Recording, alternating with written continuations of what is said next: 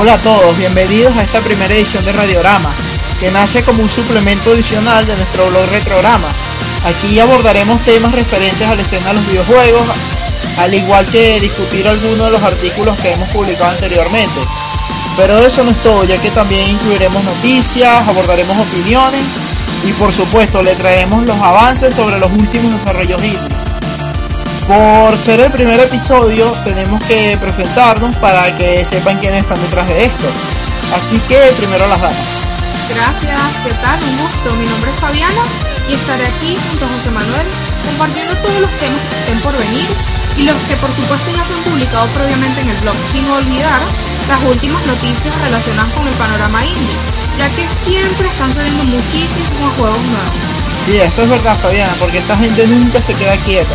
Y nos falta el momento en el que uno termina un juego y salen muchísimos más por completar. Algo que por cierto es muy bueno para la escena.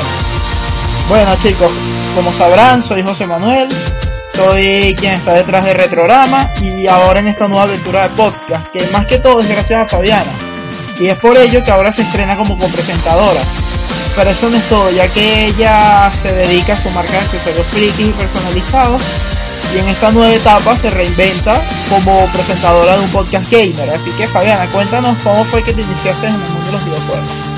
Bueno chicos, ¿qué les puedo decir? Desde pequeña mi amor por las consolas era inmenso, con ciertas limitativas ya que no todos podían comprármelas, pero aproveché con bastante amor los juegos que tenía la marca. Así que nada, me encantaba llegar de clases y sentarme a jugar. Mis primeras consolas fueron Tetris o Ataris, no sé cómo los conocen ustedes.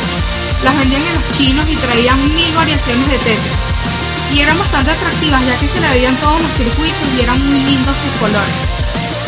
Y bueno, también tuve una que otra consola clónica, así que se podrán imaginar, me la vivía comprando cartuchos para tener muchísimos juegos diferentes.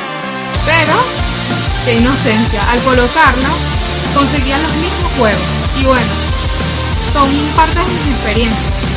Más grande, tuve un PlayStation 2, así que la felicidad era enorme, ya que siempre quise uno desde que salió. Y esto despertó más mi pasión por los videojuegos, a pesar de que no volví a tener una consola, sino hasta hace poco. Bueno, Fabián, ahora que dices lo de los cartuchos, creo que eso fue un mal necesario que nos afectó a todos en nuestra niñez, ya que ellos fueron los culpables de que muchas personas desarrollaran este amor por los videojuegos, al igual que tú. Y bueno, para finalizar, como ya dijimos al principio, Radiorama complementará nuestro blog, así que esperamos que resulte de su agrado.